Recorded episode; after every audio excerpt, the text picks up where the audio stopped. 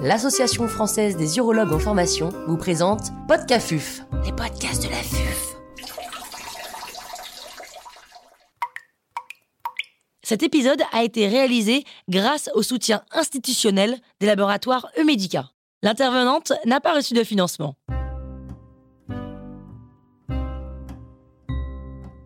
Nouvelle nomenclature, impact au niveau de l'antibiogramme dans le cadre d'une IU. Docteur Cécile Lebrun, praticienne hospitalière au service de bactériologie, virologie, hygiène de l'hôpital Bretonneau CHRU de Tours, nous fait part de son expertise.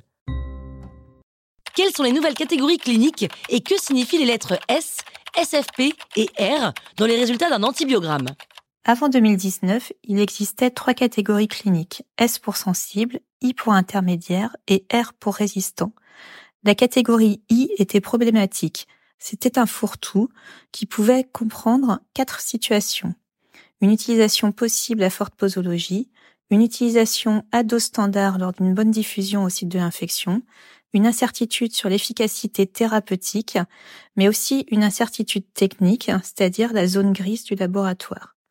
L'impossibilité pour le clinicien de savoir à laquelle de ces quatre possibilités correspondait le résultat rendu I a été la cause d'une incompréhension majeure et a fait assimiler cette catégorie I à la notion de résistance.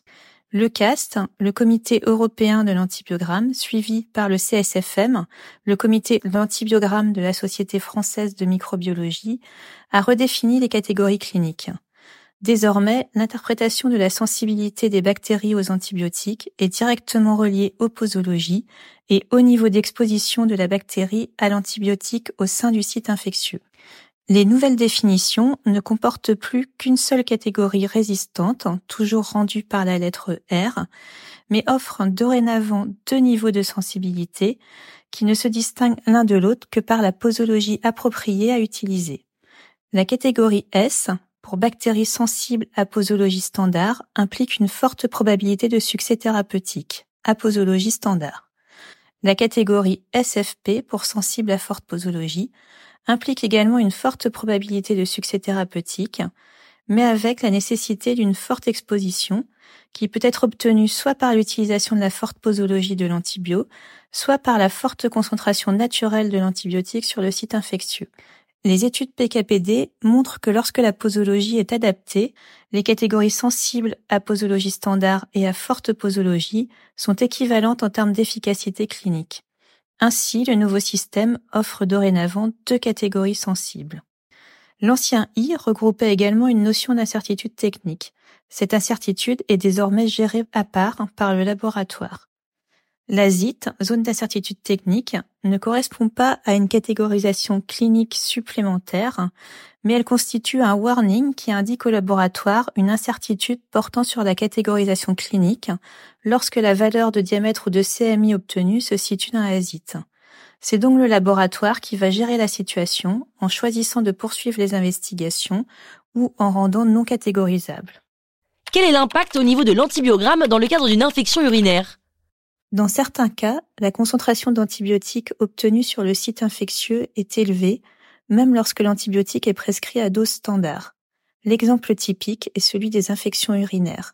Certaines molécules ont des concentrations urinaires élevées et peuvent être utilisées à posologie standard pour le traitement des cystites, même lorsqu'elles sont catégorisées sensibles à forte posologie. C'est cette notion de forte exposition au niveau du site infectieux qui n'est pas retrouvée dans la formulation sensible à forte posologie. L'antibiogramme sera donc accompagné d'un commentaire. En cas de cystite, les molécules à élimination urinaire prédominante catégorisées sensibles à forte posologie peuvent être utilisées à posologie standard. Il existe d'autres particularités pour les infections urinaires et certains antibiotiques. Par exemple, pour le couple entérocoque-bactrim, on sait que l'efficacité clinique de la molécule est incertaine, mais on a tous déjà traité avec succès un entérocoque par du bactrim. L'antibiogramme permet de séparer les populations sauvages de celles ayant acquis un mécanisme de résistance, mais pas de prédire l'efficacité. Le laboratoire rendra donc absence de mécanisme de résistance avec un commentaire efficacité clinique incertaine. Pour les aminosides, il existe deux catégorisations différentes en fonction du type d'infection. Dans les urines, ils seront rendus sensibles, alors que pour une infection systémique, ils seront rendus sensibles en association en raison de leur mauvaise diffusion parenchymateuse. Certaines molécules possèdent des breakpoints différents en fonction du type d'infection. C'est le cas de l'augmentin et de la thémocyline, et c'est lié à leur élimination urinaire prédominante. Vous pourrez ainsi, de façon un peu étonnante, voir un résultat rendu augmentin S pour une cystite et R pour une infection systémique. Ce n'est pas une erreur du laboratoire. Enfin, j'attire votre attention sur le cas du Pseudomonas aeruginosa. Pour certains couples antibiotiques-bactéries, il est nécessaire d'utiliser systématiquement des fortes posologies. C'est le cas d'une grande majorité des molécules utilisées en traitement des infections à pseudomonas, qui seront rendues obligatoirement sensibles à forte posologie, à l'exception du méropénème et des nouvelles associations bêta-lactamine inhibiteurs qui sont rendues sensibles à posologie standard. Il est important de comprendre que les molécules catégorisées sensibles à forte posologie ne sont pas moins efficaces que les molécules catégorisées sensibles à posologie standard, et il ne faut pas privilégier l'utilisation du méropénème ou de ceftazidime avibactam. Qu'est-ce qu'un antibiogramme ciblé? Dans le cadre de son programme d'élaboration de recommandations de bonnes pratiques, la HAS, Haute Autorité de Santé, a inscrit le thème antibiogramme ciblé pour les infections urinaires. Cette recommandation s'inscrit dans le plan national de lutte contre l'antibiorésistance.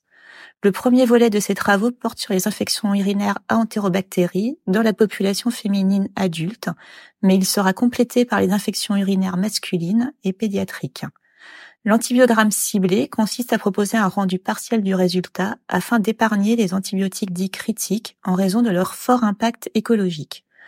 La recommandation s'applique à toutes CBU positifs à entérobactérales en ville ou en établissement de santé. La liste des antibiotiques à rendre est à moduler selon le sexe, l'âge et le phénotype de résistance et a été établie de façon consensuelle avec les sociétés savantes pour coller aux recommandations HS 2021 sur les cystites et les pyélonéphrites.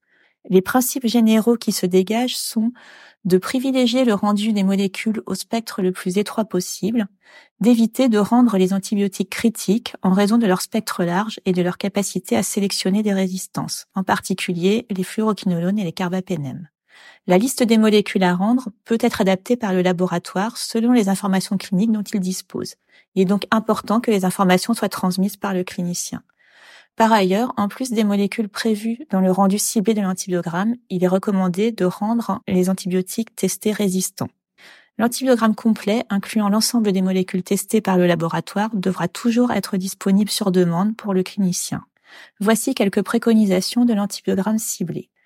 Pour un ECBU avec des renseignements cliniques précisant qu'il s'agit d'une pyélonéphrite, il n'est pas recommandé de rendre les antibiotiques indiqués pour le traitement des cystites, mésilinam, nitrofurantoïne, phosphomycine et trimétoprime, car leur diffusion tissulaire rénale est insuffisante en cas de pyélonéphrite. Quelle que soit la situation clinique, il est recommandé de ne pas rendre les fluoroquinolones pour les souches résistantes à l'amoxicilline, mais sensibles à l'augmentin ou à un autre antibiotique actif Peros.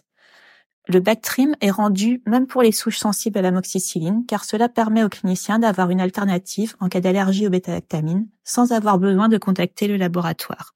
Certains antibiotiques sont positionnés comme des molécules de dernier recours.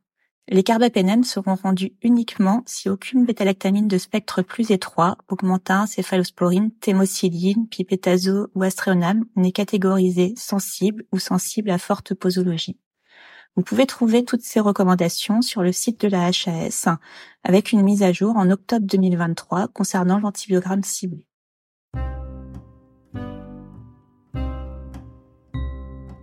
Un grand merci au docteur Cécile Lebrun pour ses conseils précieux. C'était Podcafuf,